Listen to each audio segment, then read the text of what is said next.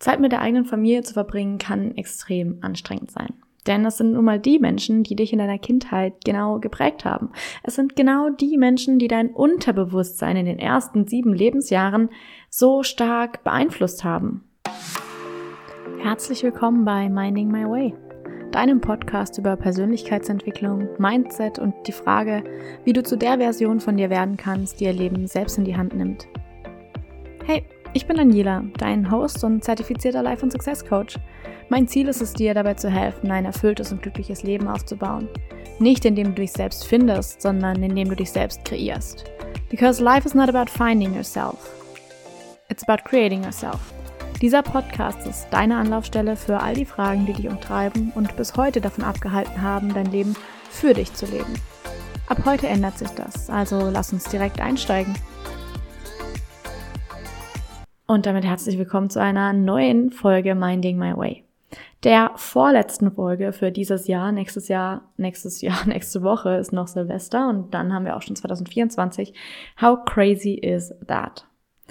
Bevor wir jetzt aber an nächstes Jahr denken, möchte ich heute einfach nur einmal für dich eine wichtige Message mit dir teilen, wenn du viel Zeit mit deiner Familie verbringst und vielleicht die Beziehung zu deiner Familie nicht unbedingt die einfachste ist, sagen wir es so. Zeit mit der Familie zu verbringen kann extrem anstrengend sein, denn es sind nun mal die Menschen, die dich damals in deiner Kindheit geprägt haben. Es sind die Menschen, die dein Unterbewusstsein in den ersten sieben Lebensjahren geprägt haben. Und deswegen möchte ich dir für diese Zeit, für diese Tage, die jetzt vor, äh, vor dir stehen, zwei, drei Sachen sagen. Und zwar, Weihnachten ist nicht immer das besinnliche Fest, das wir uns erhoffen. Weihnachten ist im Gegenteil häufig sehr hektisch, und gerade auch mit der Familie, die man dann vielleicht nur einmal im Jahr sieht, kann es zu herausfordernden Situationen kommen. Familienfeiern sind nämlich offiziell, offiziell, glaube ich, mit einer der Situationen, an dem es zu den meisten Trigger-Momenten kommt. Das ist natürlich total logisch, wenn wir uns darüber nachdenken, dass die Menschen, die dich dann umgeben, genau die Menschen sind, die dich damals in deiner Kindheit geprägt haben, die dein Unterbewusstsein geprägt haben, die in den ersten sieben Jahren dafür gesorgt haben, dass diese zum Teil limitierenden Überzeugungen, diese Glaubenssätze, diese negativen Bedeutungszuschreibungen in deinem Unterbewusstsein festhängen, mit denen du heute auf die Welt schaust. Und auch wenn du vielleicht an dir selbst arbeitest, auch wenn du Personal Development betreibst, auch wenn du ähm, an diesen Dingen tatsächlich arbeitest und vorangehst, kann es natürlich sein, dass genau diese Trigger, genau diese Anteile, genau diese Momente dann hochkommen. Warum auch nicht? Es sind genau die Menschen da, die damals dafür gesorgt haben, dass zum Beispiel dieser Glaubenssatz in dir entstanden ist. Und wenn du den auf einmal wieder gegenüber sitzt, kann es natürlich sein, dass dieser Anteil sich davon extrem angesprochen fühlt. Triggers will show up. Das ist eine Sache, von denen ich dir, glaube ich, am ehesten garantieren kann, dass es passieren wird. In den meisten Familienfeiern ist es so, dass es mindestens einmal passiert und man fühlt sich einfach massivst getriggert, weil irgendwas passiert, was irgendwas in dir anspricht. Und das Wichtigste, was ich jetzt mitgeben möchte, ist, du musst nicht aus dem Trigger heraus handeln. Du musst nicht aus dieser eigenen Verletzung, die du irgendwann mal erfahren hast, heraus handeln, weil irgendjemand sie wieder anspricht. Zum Beispiel, wenn deine Oma auf einmal einen Kommentar dazu macht, dass du dir ja schon den zweiten Teller Essen holst und du doch jetzt eigentlich mal weniger essen solltest. Oder wenn dein Onkel Karl-Heinz zu dir kommt und dich über deine Lebensziele ausfragt und darüber, welche Karriereziele du doch hast und doch jetzt endlich mal einen richtigen Job suchen musst. Oder wenn Tante Elfriede zu dir kommt und dich fragt, warum du immer noch Single bist. All diese Dinge können passieren. Und ich möchte einfach, dass du weißt, dass du dich da vielleicht davon angesprochen fühlst, angegriffen fühlst. Und das ist okay. Du musst nicht daraus handeln. Du musst nicht defensiv werden. Du musst mit Onkel Karl-Heinz nicht über deine Lebensziele und deine Karriere sprechen, wenn du das nicht möchtest. Du kannst die Konversation einfach auch woanders hinlenken. Und wenn er dich weiter ausfragt, darfst du manchmal auch einfach sagen, ey, du Karl-Heinz, darüber möchte ich mit dir eigentlich nicht sprechen. Und that's okay. Du musst ihm keine Begründung dafür geben. Und wenn er diese Grenze nicht respektiert, darfst du auch einfach irgendwann sagen, ey, ich gehe jetzt mal kurz darüber und unterhalte mich mit meiner Cousine. Das ist okay. Es macht dich nicht zum schlechten Menschen. Oder wenn Tante Elfriede kommt und fragt, warum du immer noch Single bist, dann darfst du auch einfach mal die Gegenfrage stellen, was denn dein Beziehungsstatus damit zu tun hat, ob du glücklich bist. Du musst dich nicht von diesen Menschen in eine Box stecken lassen, wenn du das nicht möchtest. Und ich weiß, das kann extrem herausfordernd sein. Und ich weiß, es kann zu manchmal noch herausfordernderen Situationen führen. Wenn du das nicht möchtest, dann darfst du auch einfach mal rausgehen, eine Runde um den Block spazieren und dann wiederkommen. Keiner kann dich dazu zwingen, dort zu bleiben. Ich möchte, dass dir das klar ist. Und ich möchte auch für diese Weihnachtszeit, für diese oft herausfordernde Zeit, dass dir bewusst ist, dass es dein Job ist, für dein Wohlergehen zu sorgen. Ich sag nicht, dass Onkel Karl-Heinz und Tante Elfriede das nicht gut meinen, dass sie das nicht aus einer, ähm, sag ich mal, grundlegenden Liebe oder Sorge heraus machen, dass sie wollen, dass es dir gut geht. Das heißt aber nicht, dass du dich immer an das halten musst, dich nach den Maßstäben richten musst, die irgendjemand anderes für dich festlegt. Das heißt, nur weil Onkel Karl-Heinz deinen dein Job nicht versteht, heißt es nicht, dass es der falsche Job ist. Nur weil Tante Elfriede selber vielleicht nie gelernt hat, allein mit sich zu sein, Single zu sein und zu erkennen, dass, hey, ich bin auch gut und wertvoll, ohne ein, in einer Beziehung zu sein, heißt es nicht, dass du das Gleiche machen musst. Ich möchte, dass dir eine Sache ganz bewusst ist. Es kann extrem herausfordernd sein. Und ich möchte in einer gewissen Art und Weise mit dieser Podcast-Folge auch, dass du dich mental darauf vorbereitest, dass du dich emotional darauf vorbereitest. Nicht, weil es unweigerlich so kommen muss, sondern einfach, weil es häufig so ist. Wenn es nicht so ist in deiner Familie, dann freut mich das aus tiefstem Herzen für dich. Und dann genieß diese Zeit in vollen Zügen. Wenn es aber für dich so ist, dass es eben herausfordernd ist, herausfordernd sein kann, dann möchte ich einfach, dass du dafür gewappnet bist und dass du weißt, dass du für dich weißt, ich habe immer einen Plan B.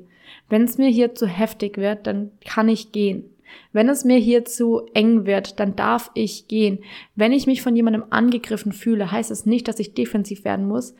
Ich darf auch einfach die Konversation ändern oder verlassen. Es macht dich nicht zum schlechten Mensch. Auch wenn es vielleicht Menschen geben wird, die das so darstellen wollen. Du darfst dich zuerst um dich selbst kümmern. Familie kann extrem anstrengend und triggernd sein, denn es sind eben genau diese Menschen, die dich in deiner Kindheit am meisten geprägt haben. Und dein Unterbewusstsein wird in den ersten sieben Jahren am stärksten geprägt, weil wir in den ersten sieben Jahren im Prinzip ein wandelndes Unterbewusstsein sind. Wir haben noch keine Unterscheidung. Diese Critical Faculty, die unterscheidet zwischen was kommt vom Bewusstsein ins Unterbewusstsein, dieser Filtermechanismus, der existiert noch nicht. Deswegen kannst du einem sechsjährigen Kind auch erzählen, dass der Weihnachtsmann an Weihnachten kommt und die Geschenke bringt und es glaubt dir, weil es diese Unterscheidung noch nicht hat.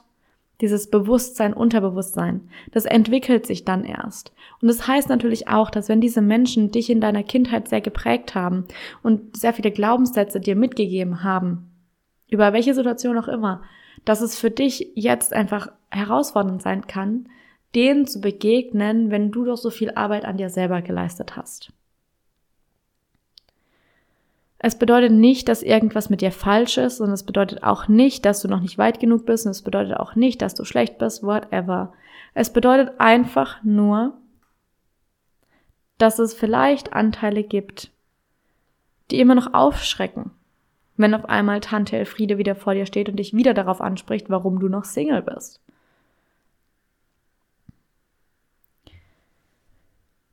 Ich möchte dir für diese Weihnachtszeit mitgeben, dass du als allererstes nach dir selbst schaust, dass du dich als allererstes um dich selbst kümmerst. Denn du kannst diese Feiern dann am besten genießen, wenn es dir gut geht. Und ich möchte, dass du diese Zeit genießen kannst. Ich möchte, dass du eine schöne Zeit mit deiner Familie hast. Ich möchte, dass du das in Ruhe dass du nicht angespannt am Tisch sitzen musst, aus Angst davor, wer jetzt als nächstes eine Frage stellt, sondern ich möchte, dass du dich entspannen kannst. Und wenn es für deine Entspannung halt braucht, dass du mal eine halbe Stunde einfach alleine spazieren gehst, während alle beim Kaffee und Kuchen sitzen, dann ist das in Ordnung. Dann darfst du zurückkommen und sagen, oh, ich muss einfach mal in die frische Luft, mir war das hier drin ein bisschen zu eng. Das ist in Ordnung.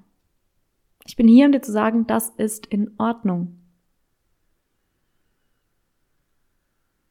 Und damit wünsche ich dir jetzt einfach nur für die nächsten Tage ein wunder, wunder, wunderschönes Weihnachtsfest, dass du die Zeit mit deiner Familie bestmöglich genießen kannst, dass du eine schöne Zeit hast, dass du vielleicht was Neues über dich selbst und über deine Familie lernst, dass du vielleicht verstehst, woher ein älterer Glaubenssatz kommt, den du durchgearbeitet hast und dann verstehst, oh, Tante Elfriede hat das eigentlich immer gesagt, weil sie selber das von ihrer Mutter immer eingetrichtert bekommen hat, dass sie nur dann, dass sie sich unbedingt einen Mann suchen muss und dass wenn sie dann nicht verheiratet ist und noch keinen Mann hat, dann, dann hat sie das zu tun, weil das ist viel wichtiger als ein Job und es ist viel wichtiger daran, als glücklich zu sein und es ist viel wichtiger, einen Mann zu haben, als dass du mit deinem Leben zufrieden bist.